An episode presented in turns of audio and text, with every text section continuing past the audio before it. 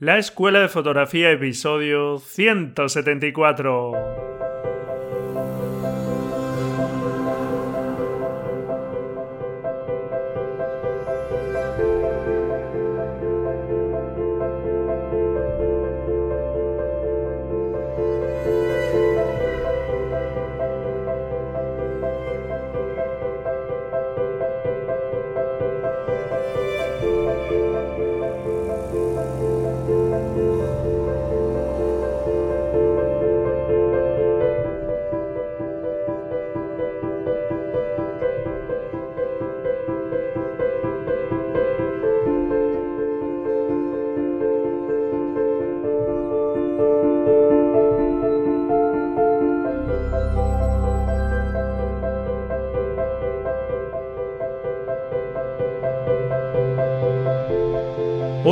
¿Qué tal? Bienvenido a este nuevo episodio del podcast La Escuela de Fotografía. Bueno, ¿qué tal? ¿Cómo llevas estas semanas de confinamiento ya? Espero que, bueno, pues de la mejor forma posible. Eh, no tenemos más remedio. La situación, la verdad, es que es muy grave. El número de contagios en todo el mundo va creciendo día a día y aquí en España la verdad es que el número de muertos es muy alto y bueno pues es una situación muy dura, muy traumática.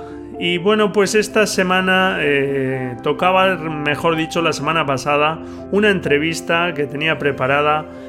Pero la verdad es que mm, eh, aunque por un lado me apetecía seguir mm, más o menos con la, con la programación que tenía prevista porque bueno pues eh, la vida aunque sea en nuestras casas pero sigue y quería compartir eh, contenido para bueno pues que este confinamiento en casa pues eh, lo lleváramos de la mejor forma posible y bueno de hecho en el último episodio del podcast compartí ese artículo que escribí en el blog hace ya un tiempo de 10 temáticas para practicar fotografía en casa que bueno, dejo también por ahí en la nota del programa.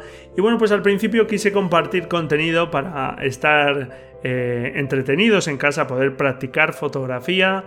Pero la verdad es que eh, pronto también vi que otros compañeros, otras personas empezaban eh, a poner en marcha distintas iniciativas para, bueno, pues digamos, esa idea de que estemos entretenidos en casa, que sigamos aprendiendo cosas, mejorando, etc.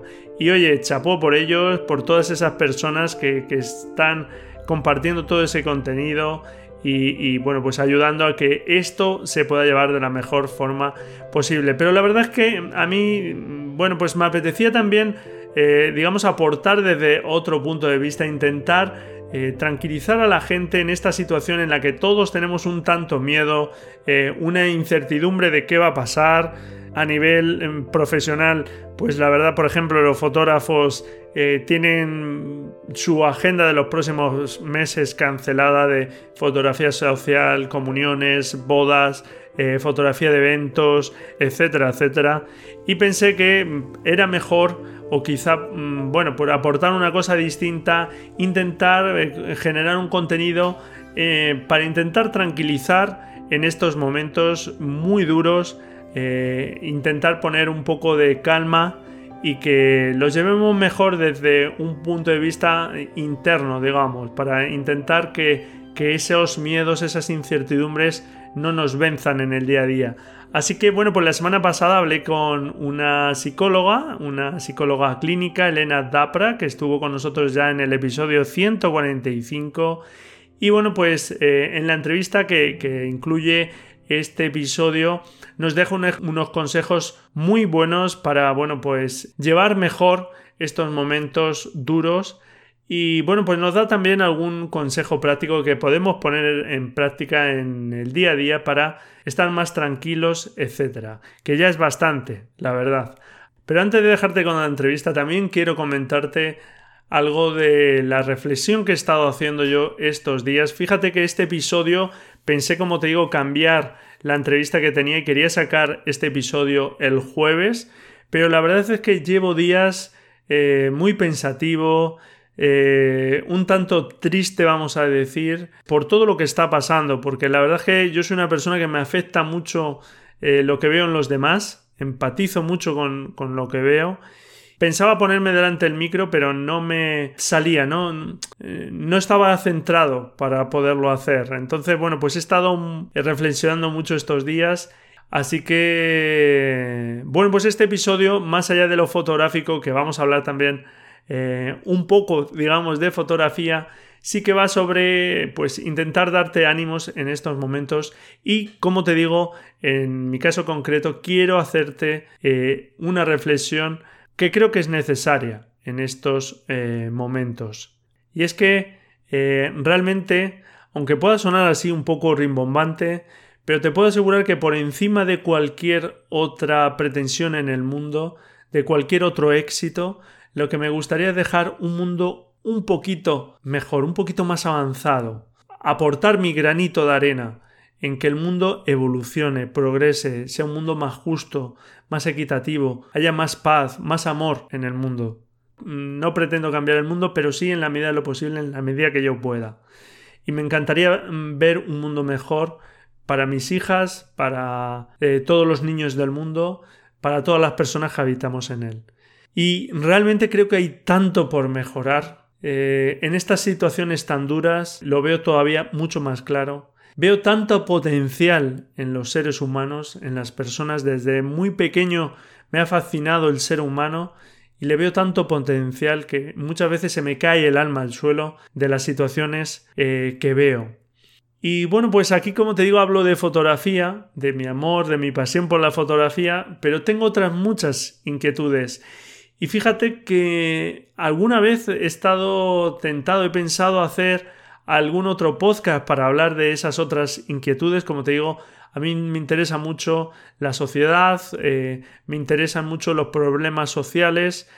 Y, y, bueno, he intentado, he pensado alguna vez hacer algo eh, aparte de este podcast para hablar de esos temas, no es que yo tenga ninguna llave secreta ni ninguna receta mágica, pero sí trasladar mis inquietudes, ¿no? Como por ejemplo hace el fotógrafo que seguramente conoce Rubén Jiménez del canal, del estupendo canal de YouTube Rubén Guo, que tiene otro canal paralelo, digamos, a, este otro canal de fotografía y vídeo, que es el Sendero de Rubén, y ahí habla pues de sus inquietudes, de su filosofía de vida, etc. Yo he pensado en algún momento hacer algo de ese tipo, pero en mi caso concreto, cuando lo he pensado y ahora que se ha dado la oportunidad de, de hacer una reflexión un poco aparte de la fotografía, pues realmente a mí me cuesta separar ambos mundos. Es, eh, Braulio Moreno Simarro es eh, a la vez fotógrafo, es ese soñador, es esa persona que tiene distintas inquietudes, distintos miedos, eh, y bueno, pues me cuesta separar. Así que este episodio va un poco de una reflexión que sale de lo fotográfico, pero que creo que en estos momentos es necesario hacernos. Así que, eh, bueno, pues si no te gusta, si no quieres oírla, pues es tan fácil como eh, ahora mismo cortar el podcast y ya está, hasta aquí has llegado. Y bueno, pues si quieres quedarte a oírla, es una reflexión que quiero compartir contigo, porque allá donde alcance mi voz, creo que es importante que cada uno hagamos lo que podamos por intentar, como te digo, sacar lo máximo de esta situación tan difícil, tan mm, dramática. Pero creo que es momento de que realmente eh, cambiemos cosas, reflexionemos por nuestra salud mm, física, por nuestra salud mental, por la salud de nuestro planeta y estoy convencido que esto, que esta desgracia, también puede ser una semillita de cambio, una semillita de esperanza eh, en nuestras vidas. Hoy, por ejemplo, veía un artículo en el periódico El País del filósofo español Emilio Lledó que se titula Ojalá el virus nos haga salir de la caverna, la oscuridad y las sombras.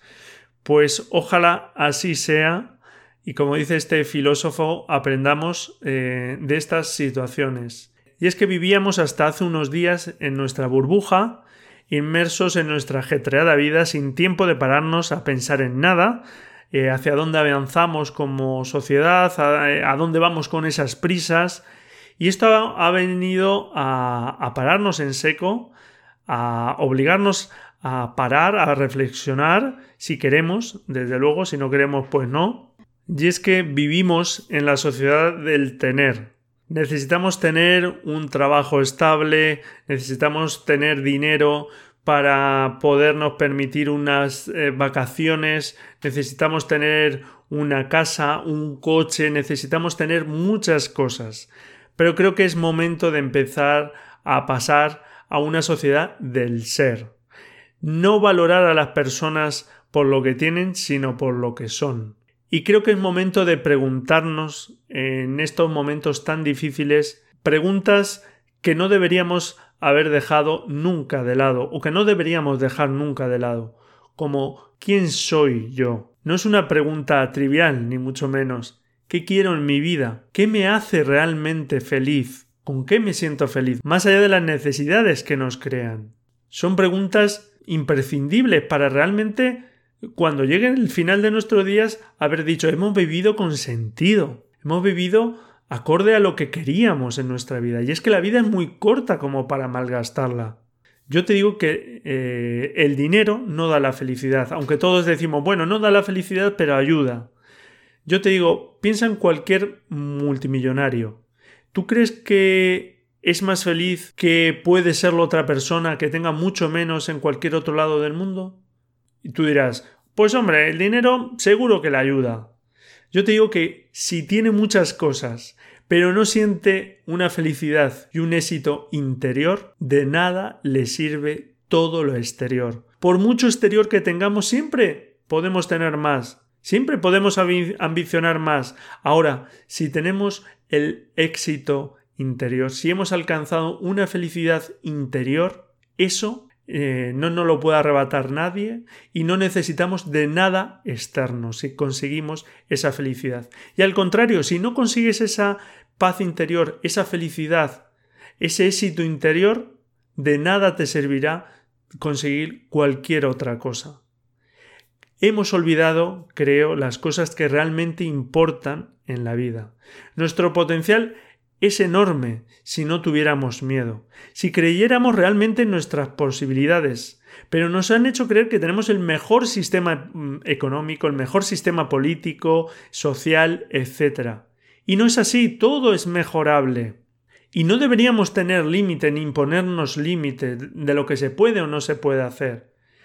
En estos días escucho en mi grupo de amigos, en otros grupos de WhatsApp, a la gente quejarse, hay personas que están indignadas por, eh, digamos, la desfachatez de, eh, de nuestros responsables políticos que lo han hecho fatal, que por su culpa estamos en esta situación. Pero realmente quien crea eso, si tú crees eso, te puedo decir que te estás centrando en el 0,01% por ponerle un porcentaje muy bajo del problema. Porque por supuesto que se pueden hacer las cosas mejor. Claro que se pueden. Y que muchos políticos son unos ineptos. Y que seguramente no te falta razón en que los que hay puedan ser unos ineptos. Pero ¿realmente piensas que porque hubiese habido otras personas habría sido la cosa radicalmente distinta? Esto es un problema planetario y en casi todos los sitios ha pasado, si no igual, de formas mm, parecidas. Entonces, el problema no es que esté mm, fulanito, menganito. Ojalá fuese ese el problema, porque, oye, cambiamos a esas personas y asunto resuelto. Pero ese no es el problema. El problema es mucho más grave y es lo que quiero hacerte reflexionar. No nos quedemos solo con eso. Y por ponerte un ejemplo, que vamos a entender todos, en una, en una sociedad donde un futbolista conocido tiene eh, más prestigio y recibe muchísima más atención que un científico que está investigando la lucha contra un determinado tipo de cáncer, por ejemplo, que puede salvar miles de vidas, pues en una sociedad de ese tipo tenemos un problema si actuamos así. Con todo mi respeto a los futbolistas, y digo futbolistas como cualquier otro deporte o cualquier otra cosa, pueden tener su importancia, si yo no digo que no las tengan, pero primero lo importante y después el resto a lo que queramos. Pero vamos a atender lo más importante. Hay tantas cosas que mejorar, pero es muy fácil echar la culpa a los demás.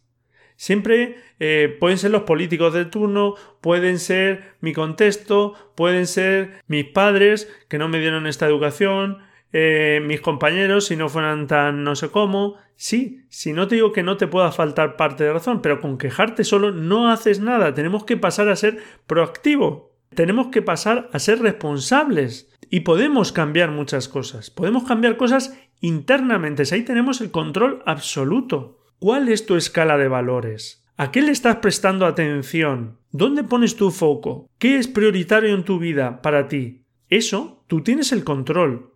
¿Cómo reaccionas ante determinadas cosas? ¿Qué haces? Ahí tienes el control. Y puedes cambiar muchas cosas cambiando de actitud y de comportamiento. Y luego, a través de esos comportamientos podemos cambiar muchas cosas externamente. Yo te digo, por ejemplo, eh, ahora hablamos del sistema sanitario que está colapsado aquí en España y en tantos otros sitios. Pues en España se lleva recortando más o menos, dependiendo eh, de los momentos, pues prácticamente desde los tiempos de Felipe González. Y han pasado casi todos los partidos políticos por ahí, de todos los signos. Y no le han dado una solución, no han revertido esos recortes, permitiendo que, por ejemplo, la sanidad privada poco a poco vaya teniendo mucho más peso. Yo no he hecho lo suficiente en ese caso.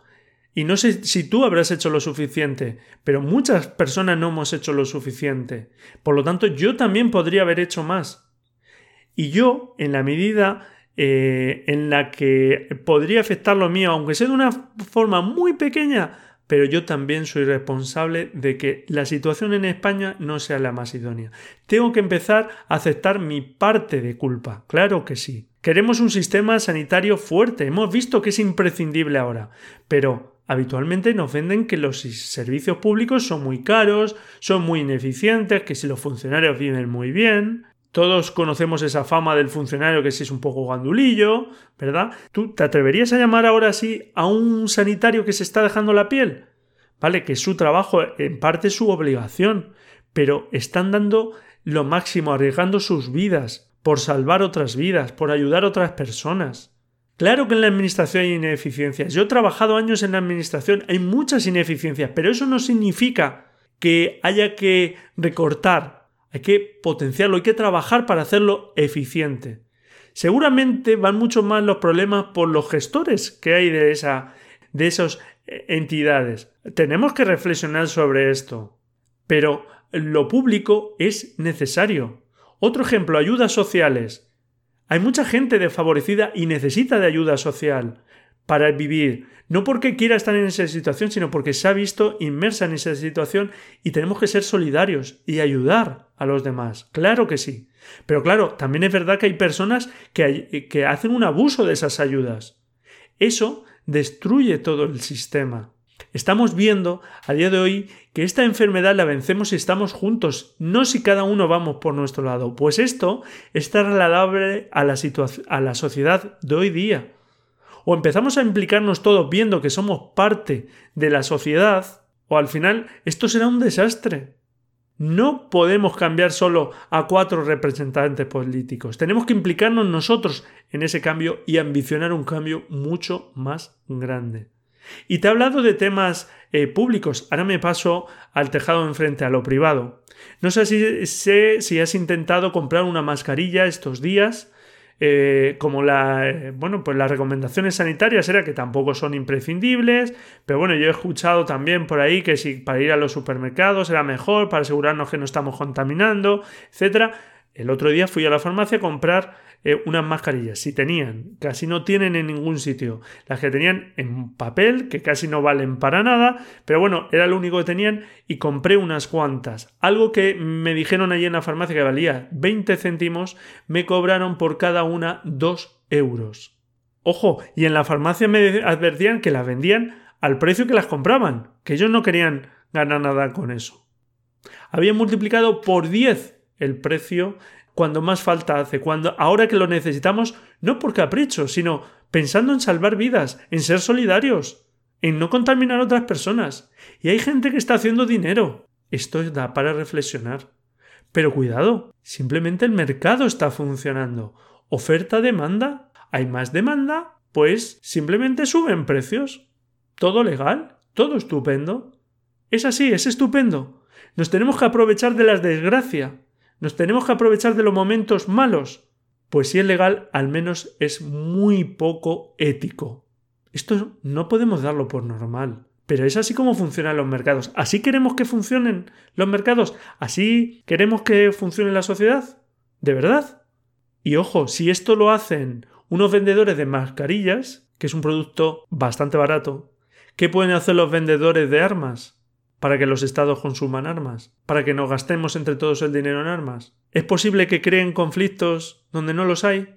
¿Es posible que estén continuamente intentando fomentar el odio entre las personas para que tengamos que hacer uso de todo ese armamento y gastarnos esas ingentes cantidades de dinero en lugar de sanidad, de educación, en armamento? Quizás sea posible. Reflexionemos sobre ello y mucho. Porque el sistema político puede y debe mejorar. ¿Qué es esto de votar cada cuatro años y ya está, que tomen las decisiones otros? O nos implicamos en el día a día o esta sociedad pues será una sociedad injusta, un carajo de sociedad. Hay tantas cosas por mejorar.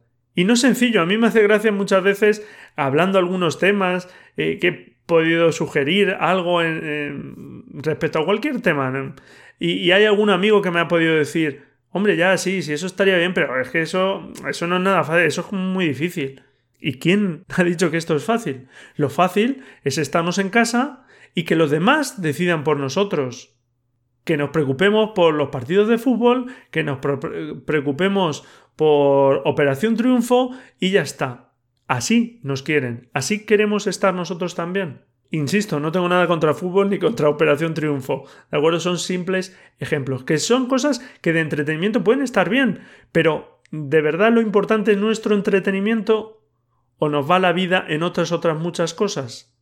¿Qué pasaría si no tuviésemos miedo, si nos atreviésemos a mejorar las cosas trabajando día a día sin imponernos límites, sin creer esos límites que nos han dicho que tenemos, que tenemos lo mejor? Si dejáramos a un lado el odio, los prejuicios, la envidia, los celos, los prejuicios que tenemos, el basarnos en las diferencias con otras personas nos impide realmente avanzar. Muchas veces los obreros pueden ver como el enemigo a los empresarios, los empresarios a su, vez con los obreros, los de un partido político con los de otro, eh, todo el mundo mirándose eh, con recelo. Pero si estamos todos en el mismo barco, si todos necesitamos de todos. Esto ha venido a recordarnos que estamos condenados a vivir juntos y que cada acto individual influye en lo colectivo. Así nos deberían enseñar desde que nacemos, a que estamos condenados a vivir en sociedad y que tenemos que mm, crear una sociedad en la cual todos cojamos. ¿Qué pasaría si nos quisiéramos más a nosotros mismos y a los demás? ¿Qué pasaría si en lugar de quejarnos todo el día asumimos nuestra parte de culpa? Y desde una actitud responsable, basada en valores humanos, empezamos a crear algo nuevo, algo más avanzado, superando muchos de, de, los problemas que tenemos hoy día. Aparecerán otros, pero vamos a luchar juntos contra ellos. Es mucho más lo que nos une que lo que nos diferencia. Yo estoy convencido de ello, pero a muchas personas les va mejor basarse en las diferencias para que no estemos unidos. Y fíjate, es posible incluso que vivamos por encima de nuestras posibilidades, con un nivel de consumismo que, que el planeta ni lo aguante. Es posible que tengamos que renunciar a cosas, pero a cosas que no nos dan la felicidad. Nos han vendido que nos dan la felicidad, pero no tiene por qué ser así. La vida es una aventura y tenemos que abrazar la incertidumbre que nos causa realmente pues ese avanzar que tenemos que hacer. Pero tenemos que superar los problemas actuales y cambiar cosas. No tenemos que tener miedo a esos cambios. Vamos a hacerlos entre todos, a consensuarlos, a hacer eh, lo mejor para ese bien común, no pensando en una persona o en otra, en un colectivo o en otro. Pero piensa que un microscópico virus que no entiende ni de países, ni de razas, ni de religiones, ni de estatus social, ha venido a poner todo patas arriba. Y ha sido todo un zasca en la boca a todos aquellos que para afirmarse como personas tienen que parcelar el mundo y dividir a las personas, etiquetarlas, arrinconarlas. De verdad, no necesitamos pisar a nadie para tener nuestro lado en el mundo. Todos podemos tener nuestro espacio para sentirnos valorados. Tenemos que dejar a un lado las diferencias, los aspectos negativos. nos hace más felices. ¿A ti te hace más feliz odiar a una persona? ¿O tener envidia a una persona? Los sentimientos negativos no nos hacen más felices, no sacan nuestra mejor versión, no hacen que demos lo mejor de nosotros.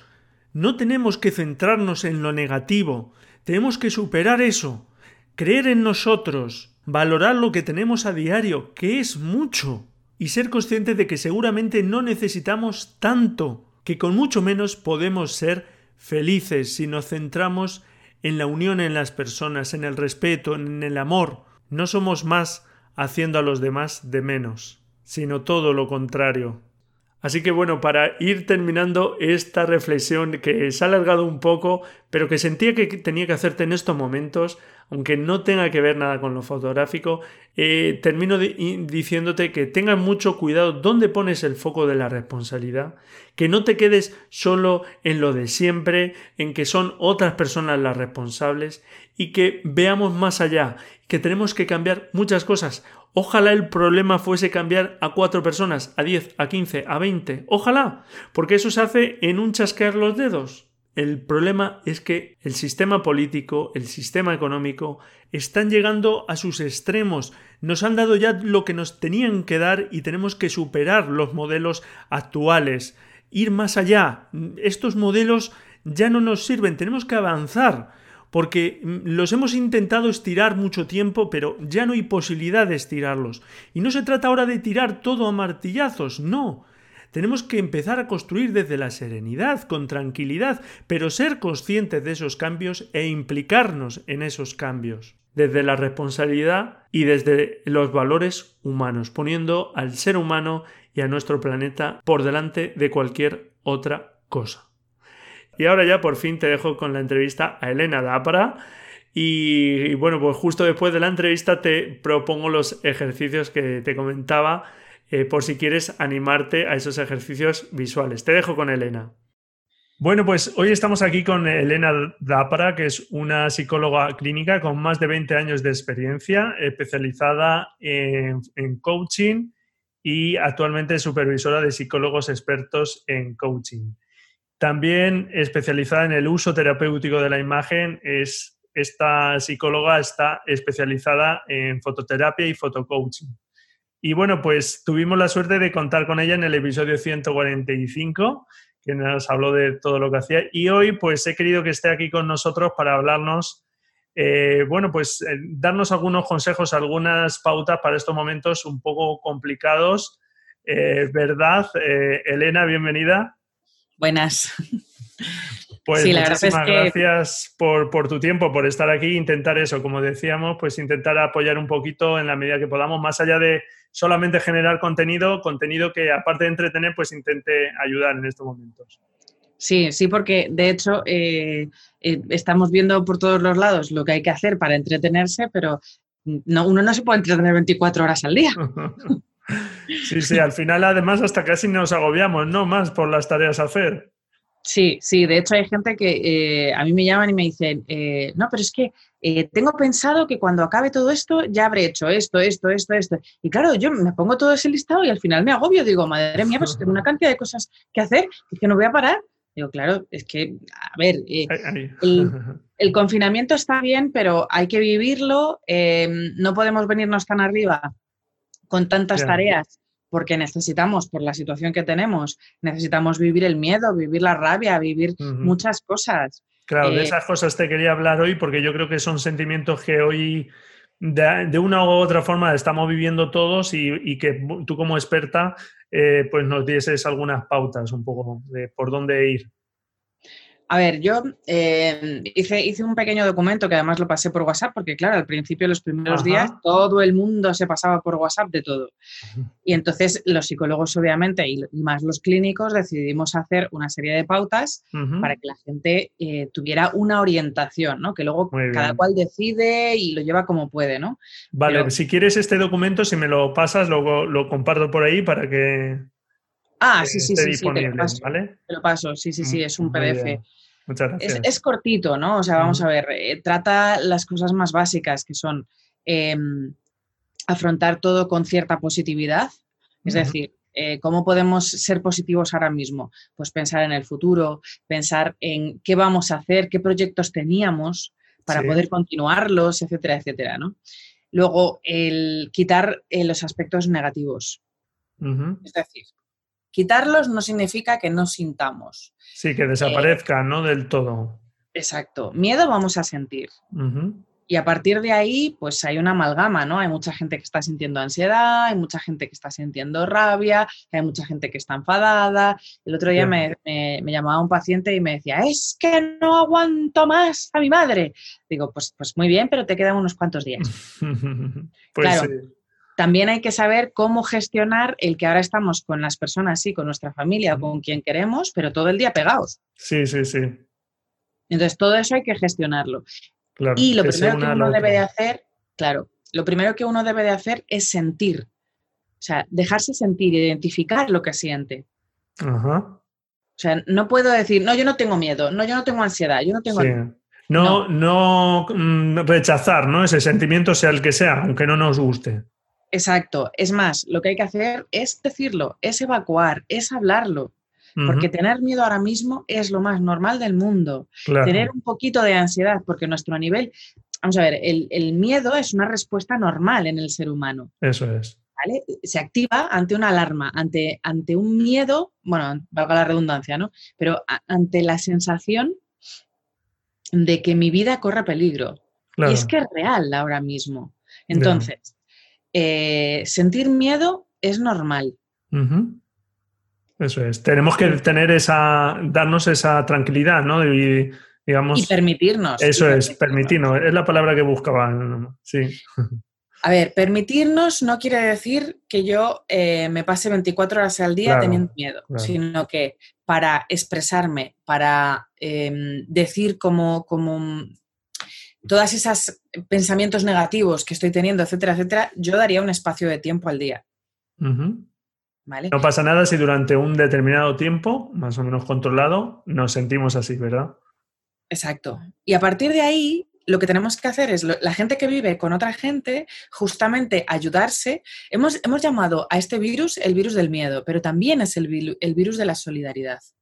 ¿Por qué solidarios? Porque hoy me da a mí el bajón y tiro de ti y mañana a ti te da el bajón y yo tiro de ti. Es decir, la gente cuando, cuando tiene pues, eh, pues, esos sentimientos de ansiedad eh, o, ese miedo o que lo llamen como quieran, eh, desagradable, cuando, cuando estamos en esa situación, pues el otro que a lo mejor no está en esa situación es el momento de que nos diga cosas positivas, ¿no?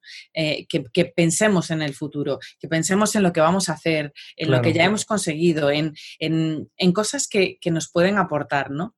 Porque si no, también podemos correr el riesgo de que la persona se queda en lo negativo y se queda dando vueltas a lo negativo.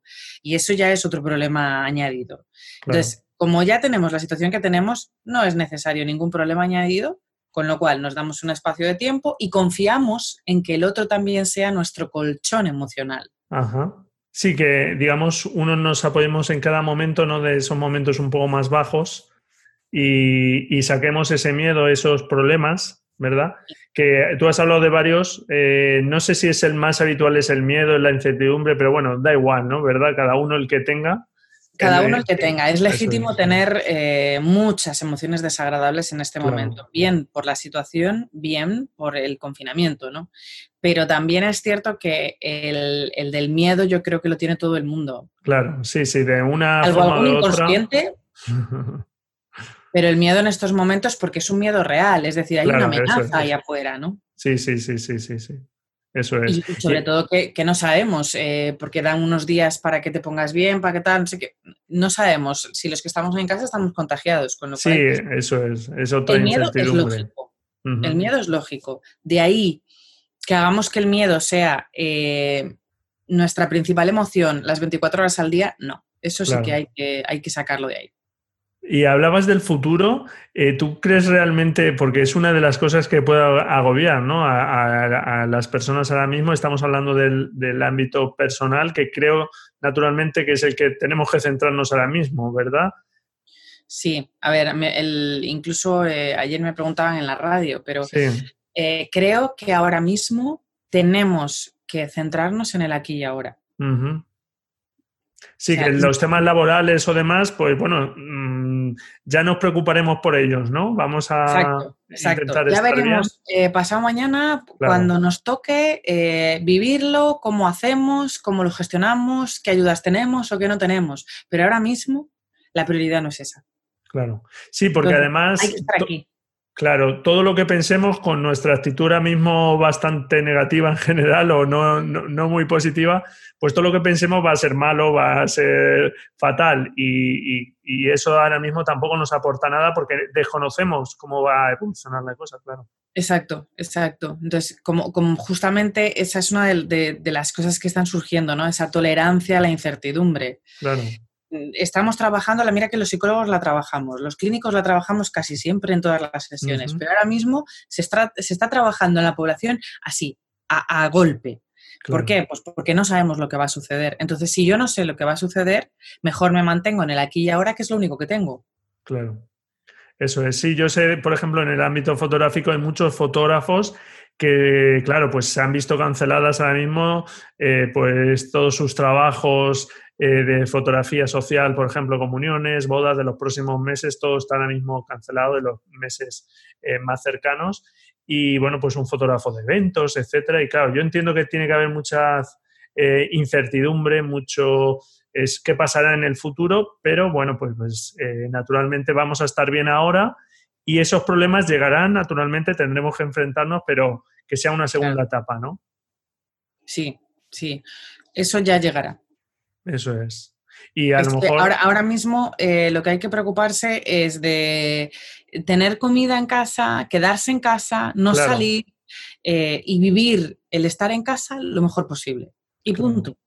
Sí, vamos a disfrutarnos esas otras cosas que siempre decimos que no tenemos tiempo para estar con la familia, para estar con los seres queridos o tal, pues con quien estemos cerquita, pues vamos a, a intentar disfrutar de ese momento y olvidar un poquito del más allá, creo yo, eh, vivir un poco el presente que decías tú, claro. Sí, lo que pasa es que también hay que tener en cuenta que para vivir juntos, ahora mismo es muy importante respetar espacios. Claro, sí, sí. A respetar que a lo mejor alguien necesite un espacio para estar solo, eh, mm, para hacer lo que quiera, pero estar solo en su mundo, etcétera, eso nos cuesta, ¿no? Porque por cultura y demás, pues nos cuesta un poco. Pero mm, es muy importante ahora. Y luego el, yo creo que el negociar las cosas. O sea, cuando vivo con otro adulto, porque si es un niño no, pero si es otro adulto, no es cuando yo quiero lo que yo quiero y como yo quiero. No, claro. es, eh, bueno, ¿qué te parece esto y tal? Bueno, pues a mí no me gusta esto, a mí me gusta lo otro. Bueno, pues entonces, ¿cómo podemos hacer? O sea, es una negociación, es un win-win. Ya, ya, ya. Y yo me centro eh, no, no, se dice y hace lo que yo quiero, pues al final es que la convivencia se hace insoportable y va a haber muchas discusiones. De hecho, ya está habiendo bromas, que a mí me hace gracia porque las bromas em, están muy bien, pero representan muchas cosas que hay en la realidad. Y hay algunas bromas, el otro día leía una de, em, joder, estoy hablando aquí con mi mujer y yo ya está, me cae bien y todo. Como diciendo, no, no hablo nunca, ¿no? Claro, ahora vamos a tener que hablar, vamos a tener que compartir muchas cosas y, no está el ámbito de lo laboral. Porque el ámbito de lo laboral es muy importante porque nos distancia de nuestras parejas, etcétera, ¿no? O de esas personas con las que sí, nos permite estar en otros roles, en otras circunstancias. Y ahora no, ahora es el mismo rol y si quieres eh, pan, pues toma pan. O sea, vas a tener que hablar conmigo. A mí me resulta muy curioso también los efectos que ha tenido que está teniendo eh, esta pandemia, eh, más allá de las desgracias y demás también, cómo nos ha obligado a esta vida que no paramos en absoluto, que vamos corriendo a todos sitios, a parar y a estarnos quietos y a estarnos en un sitio y a mirarnos, eh, o sea, reflexionar un poco sobre nuestra vida, sobre nuestra evolución. Espero que de eso salgan cosas interesantes, creo, para nuestro futuro y para el planeta. Yo estoy convencido que sí, que así será. Hombre, yo creo que nos permite mm, reflexionar sobre muchas cosas, ¿no? Sobre, sobre todo yo creo que mm, cuando siempre que, la muerte está eh, rondándonos cerca, yo creo que es un sopapo en la cara eh, de realidad, eh, de, lo, efímero que podemos que, podemos ser, ¿no? Y, el establecer prioridades. O sea, yo cuando digo la cantidad de muertos que hay y tal, y de repente a lo mejor voy a decir, joder, pues tal, y me quedo así y digo, si no tiene importancia. Claro. Sí, hemos dado importancia a muchas cosas y vivimos ahí inmersos ¿no? en esas necesidades, en muchas cosas que nos creamos y al final perdemos, creo, un poco foco y esto ha venido un poco a, como tú dices, a darnos un, un sopetón, así en una bofetada en la cara y, decirnos, a ver, pues ahora estáis así y, valorar lo que tenéis, eh, porque mm, a partir de ello creo que también se puede crecer, hay que estar agradecido con lo que uno tiene y, bueno, pues creo que es un buen punto también de reflexión y de partida. Y luego hay otra cosa, que si uno respeta sus espacios y respeta el que quiera estar durante un, tiempo, el que sea, a lo largo del día, eh, solo y en soledad, mm, yo creo que es muy bueno porque no estamos haciendo eso. En el día a día no se estaba haciendo eso, por lo menos. La gente va corriendo más en ciudades grandes, obviamente, ¿no? En Madrid mm, o sea, va todo el mundo para antes de ayer. Eh, pues a lo mejor hay que pararse a decir, ¿es necesario el antes de ayer? Claro. Sí, yo he escuchado muchas veces ¿no? lo de desaprender y, un poco esa idea ¿no? de, acelerar ese progreso que siempre parece que tenemos que ir a más, ya más, ya más. Y, bueno, esto ha venido a, que eso lo tengamos ya aquí y empecemos a pensarlo con, que quizás sea, hay otras vías de avanzar. Y, bueno, pues que... y al tener más y más y más y cada vez me compro más y cada vez tengo más, cuando en realidad lo que importa es la vida y los que tienes al lado. Claro, sí. Que demos, como tú decías, eh, tengamos más claras las prioridades en la vida. Y bueno, pues yo creo que el consumismo nos ha llevado mucho a ello. Hablaba el otro día en un directo de, sobre este tema y creo que tenemos que pasar más de esa sociedad del tener a una sociedad del ser, ¿no? de que nos valoremos como personas y nuestra conexión con, con el planeta. Sí, de hecho, en, consulta se ve mucho, o vamos, yo muchos de mis pacientes vienen y lo primero que te dicen es, eh, es que estoy acostumbrado eh, a que soy lo que hago, pero claro, no sé quién soy. O sea, hay, una parte en nosotros eh, como inconsciente o subconsciente, ¿no? que, diferencia entre el ser y el hacer. No lo tiene claro, no, no sabe, o sea, la mayoría de la gente no sabe decir quién es, eh, sabe decir qué, hace, ¿no? Sin embargo, es como si lo intuyésemos, ¿no? Que no es lo mismo. Es que obviamente no es lo mismo. Yo no soy lo que hago. O sea, yo soy psicóloga, pero además soy Elena. Sí, sí, sí. Elena con todo su Elena. Claro, todos tus sentimientos, tus certezas, tus incertidumbres, etcétera. Mis experiencias, mi vida y quién soy, si soy, pues hay gente que, hay amigos que me hacen gracia porque dicen, eres un ser de luz, pero bueno, lo dicen un poco de broma, ¿no? Pero, pero quiero decir, em, tú para qué estás aquí en el mundo, claro. ¿no? Sí, sí. Yo creo que esto nos tiene que hacer reflexionar sobre ello, sin duda sin duda. Y para, porque estamos reflexionando de cosas muy profundas, muy serias y que nos tenemos que tomar muy en cuenta, para bajar, bajarlo un poquito al día a día ahora que tenemos por delante, nada, nada sencillo. No sé si nos puedes dejar alguna práctica para que nos sintamos bien, no solo, digamos, dedicar el tiempo a distraernos o a aprender, sino cosas que nos pueden hacer sentir más tranquilos, más relajados, un poquito más en esta línea que vamos diciendo de autoconocernos o de estar un poquito más tranquilo en este día a día?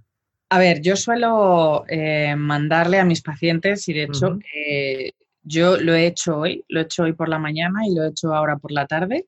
Em, y la verdad es que mm, cada vez que lo hago me siento fenomenal, ¿no? Una pequeña relajación de 10 minutos. Yo sé que hay gente que, que no cree que porque ahora se ha hablado mucho de meditación y tal. No, no, yo hablo de relajación.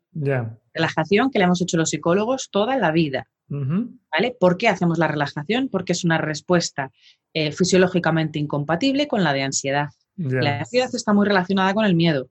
Entonces, lo único que, queremos es eh, bajar el nivel basal de activación en el cuerpo, porque eso también nos va a ayudar a que los pensamientos sean un poquito más positivos. Ya, ya, te entiendo. Yo diría eh, que practique la, gente una o dos veces al día, una relajación de 5 o 10 minutos, que no es nada raro. Para ello es eh, estar tranquilito en un sitio, recomiendas música. A ver, se puede hacer sentado, se puede hacer tumbado, se puede hacer eh, de mil maneras. Eso sí, en un espacio en el que uno esté relajado, o si no, por lo menos se pone los cascos y que haga una, relajación autoguiada. Yo siempre digo que la, eh, independientemente de si a uno le gusta o no, la marca Rituals tiene una aplicación que tú te la descargas y no hace falta ni que te des de alta ni nada, pero puedes acceder a la parte que eh, le llama, no sé si meditación o me time o algo así, ¿no? Ahí tienes eh, para relajar la mente, para relajar mente y cuerpo. Y, y te pone además 5, 10, 15 o 20 minutos. Está fenomenal porque tú eliges el qué, ¿no? y, te va diciendo la chica qué tienes que hacer todo el rato. Y simplemente escuchar y seguirla. Y hacer lo que, lo que dice la chica, nada más. Eso es un ejercicio para mí que rebaja ya el nivel. Sí, sí, seguro, seguro. Y luego hay otro que es muy fácil, que a mí siempre me hace muchísima gracia porque eh, a mí me lo hacía hacer mi abuela cuando era pequeña. Y es... La sabiduría de las abuelas, ¿eh? Exacto, exacto. Y es tan sencillo, transformado un poquito, ¿no? Eh, como escoger cinco cosas cada noche por las que doy gracias. Ajá. Y no se pueden repetir, obviamente, porque si no la gente dice, doy gracias por estar vivo. Y al día siguiente, doy gracias por estar vivo. No. Intentar cada día hacer cosas distintas. Exacto, porque tenemos mil cosas al día sí, podemos dar gracias. Dar gracias es ponerme en lo que tengo y no en lo que me falta. Claro. Y eso emocionalmente nos lleva a emociones agradables. Muy bien. Sí, pues son recomendaciones sencillas, esos agradecimientos también. Yo llevo practicando ya tiempo el tema de las meditaciones, afirmaciones, eh, dar gracias a lo que tienes, ¿no? Y, es verdad que todo esto parece que no, pero te va ayudando, claro que te va ayudando, por supuesto. Y, son unas prácticas sencillas, como has dicho. Así que, bueno, pues eh, no te quiero robar mucho más tiempo, Elena. Eh, gracias por estos consejos, por esta visión que como experta pues nos has dejado y, esperemos que, la gente pues eh, de alguna forma nos vayamos serenando un poco y, vivamos el presente como tú dices y, a ver, vamos a ver qué, nos depara un poco el futuro, pero no lo miremos todo tan, tan, tan negro ni tan de esa forma que nos puede agobiar. Y de hecho yo creo que si uno mira el futuro, que se mire al futuro para saber qué es lo que se quiere hacer. Claro. No empecemos con lo que puedo hacer, lo que va a ser, lo que. No, no, no, porque de eso no sabemos nada. Claro. Y posicionarnos de esa manera en el futuro, lo único que hace es llevarnos a más ansiedad. Ya, ya, sí, sí, sí. Sería más... anticipar nos lleva siempre a la ansiedad. Otra cosa es mis objetivos, lo que yo tenía ya propuesto para hacer en el año 2020. Sí, que, no rompas eso y que sigas pensando en cómo lo vas a hacer, que sí, sí, dar continuidad, porque, a ver, está claro que esto pasará, tendrá sus consecuencias, pero la vida va a seguir y ya está. Y, tenemos que seguir haciendo cosas. Y antes hablábamos de los fotógrafos, pues los que hagan bodas, seguirá habiendo bodas, afortunadamente, vamos a pensar en ello y seguirán necesitándose de servicios profesionales de fotografía como de cualquier otra cosa. O sea que... Exacto. Muy bien. Bueno, pues muchísimas gracias, Elena, por tu tiempo y a ver si hay suerte y encima, pues, eh, eh, este confinamiento que tenemos que tener en casa, pues no, dura excesivamente, aunque vamos para un tiempo. Y sobre todo, pues eso, que, el número de muertos esperemos que, empiece a controlarse y los contagios y demás. Para que empiece a bajar, que empiece a disminuir. De todas maneras, si hay, alguien que, tiene alguna duda o que te quiere hacer alguna pregunta, me la trasladas y yo no tengo ningún problema en contestarla. Te lo paso a ti los datos y ya está. Muy bien, perfecto. Pues muchísimas gracias por tu tiempo, por esa predisposición y, por los consejos que, que, nos has dejado hoy. Muchísimas gracias, Elena. A ti. Venga, pues un abrazo fuerte. Chao. Venga, cuidarse, adiós. Y bueno, pues hasta aquí la entrevista a Elena. Como has podido ver, pues tenemos que centrarnos en el aquí, en el ahora intentar estar bien, no pensar demasiado en el futuro, sobre todo si nos agobia, ya veremos cómo vamos solucionando esos problemas.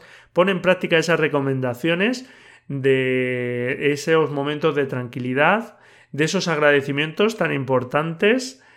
Así que, bueno, pues son prácticas muy interesantes. Eh, te lo dejo también el documento que hace referencia Elena ahí en la nota del programa Y ya simplemente, eh, antes de terminar, eh, te digo los ejercicios que te quería proponer, que son dos ejercicios visuales para todo este tiempo. El del próximo episodio ya iremos viendo hasta cuándo tenemos de límite, pero vamos a tener unas cuantas semanas, no hay ningún problema. Y bueno, pues uno, quiero que me hables de qué es para ti esta enfermedad, qué está suponiendo para ti, cuáles son tus vivencias, tus aprendizajes.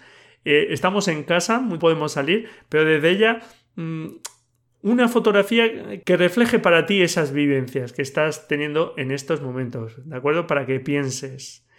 Y te propongo otra fotografía sobre un texto que, eh, bueno, pues un buen oyente y lector del blog, eh, Chemi Manzaneque, me recordaba, eh, me proponía este tema de proponer un texto, que ya lo he propuesto alguna vez, y hacer una fotografía sobre un texto. Así que te leo el texto, que lo tienes también ahí en las notas del programa. Es un texto del de, eh, libro La sombra del viento de Carlos Ruiz Zafón, un estupendo libro de este autor.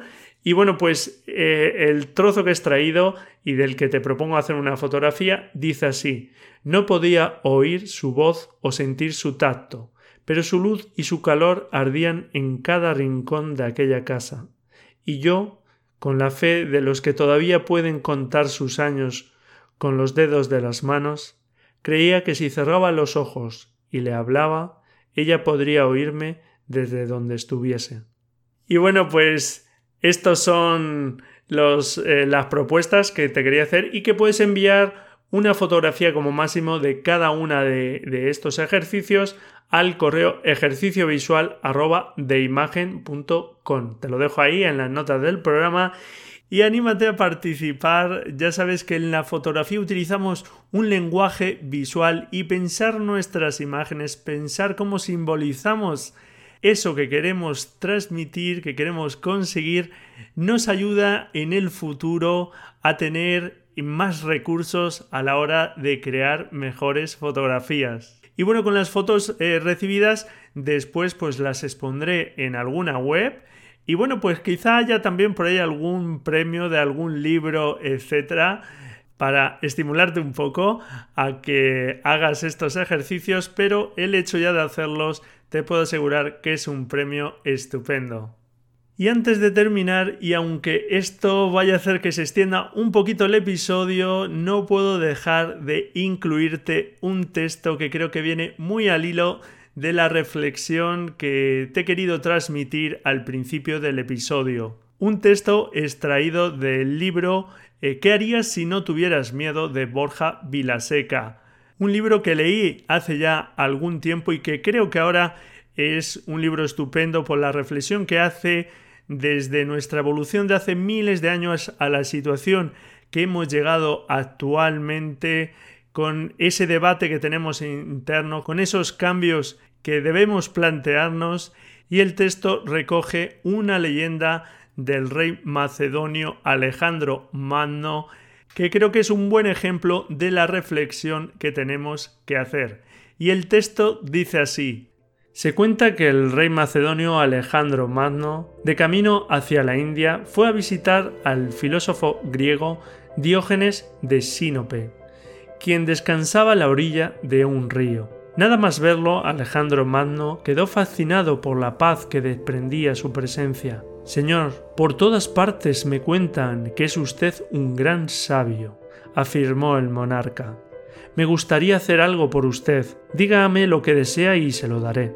Sin apenas inmutarse, Diógenes le contestó con voz tranquila y serena. Si eres tan amable, muévete un poco hacia un lado, que me estás tapando el sol no necesito nada más. Su respuesta lo dejó impresionado. Tras unos segundos de silencio el filósofo le comentó que durante meses había visto pasar muchos ejércitos que seguían órdenes del rey. ¿A dónde vas, Alejandro? le preguntó. Voy a la India, dijo el monarca. ¿Para qué? le preguntó Diógenes. Seguro de sí mismo el emperador le contestó, para conquistar el mundo entero. Diógenes le miró a los ojos y le hizo una nueva pregunta. ¿Y después qué vas a hacer? Alejandro Magno estuvo pensando un buen rato y finalmente afirmó, después descansaré. Viviré tranquilo y seré feliz. Diógenes se echó a reír. Estás loco, le espetó. Yo estoy descansando ahora. No he conquistado el mundo y no veo qué necesidad hay de hacerlo. Si al final lo que quieres es vivir tranquilo y ser feliz. ¿Por qué no lo haces ahora? Y te digo más, si lo sigues posponiendo, nunca lo harás, morirás. Todo el mundo muere en el camino, pero son muy pocos los que realmente viven. Alejandro Magno le agradeció sus palabras y le dijo que las recordaría. Sin embargo, le confesó que en aquel momento no podía detenerse, pues tenía mucho que hacer y por conquistar. Los años pasaron, pero según una leyenda aquel encuentro removió enormemente la conciencia del rey macedonio. Tanto es así que al final de su existencia, encontrándose al borde de la muerte, Alejandro Magno convocó a sus generales para comunicarles sus tres últimos deseos. En primer lugar, quería que su ataúd fuese transportado en hombros por los mejores médicos del imperio. También les pidió que los tesoros que había conquistado fueran esparcidos por el camino hasta su tumba. Y por último, les insistió en que sus manos quedaran balanceándose en el aire fuera del ataúd, a la vista de todos. Asombrado, uno de sus generales quiso saber qué razones había detrás de tan insólitas peticiones y Alejandro Magno, muy serio, le respondió Primero, quiero que los más eminentes médicos carguen mi ataúd para recordar a la gente que tarde o temprano todos vamos a morir y que frente a la muerte ellos no tienen el poder de curar. Segundo, quiero que el suelo sea cubierto por los tesoros acumulados durante mis años de invasiones para que el pueblo sepa que los bienes materiales conquistados aquí permanecerán. Y tercero, Quiero que mis manos se balanceen al viento para que todos vean que venimos al mundo con las manos vacías y que con las manos vacías nos marchamos. Hasta aquí esta leyenda que no sé lo que tendrá de cierta, pero que sin duda es una buena historia que podríamos aplicarnos. Me quedo con la frase de, de Diógenes cuando le dice a Alejandro Magno, si al final lo que quieres es vivir tranquilo y ser feliz, ¿por qué no lo haces ahora? ¿Por qué no lo hacemos ahora? ¿Por qué no buscamos una forma de entendernos, de no basarnos solamente en las diferencias, de respetarnos a nosotros mismos y a los demás, de creer en nosotros, sin límites, sin miedos, abracemos la incertidumbre del futuro, soñemos, construyamos un mundo en el que haya más paz, más felicidad y más amor. No será fácil, pero si nos ponemos, en ello y asumimos responsabilidades, puede serlo. Si este aprendizaje, si esta reflexión logramos sacar de estos difíciles momentos, por lo menos esta enorme desgracia no habrá sido totalmente en vano. Reflexiona sobre ello y si quieres nos escuchamos este viernes en el próximo episodio.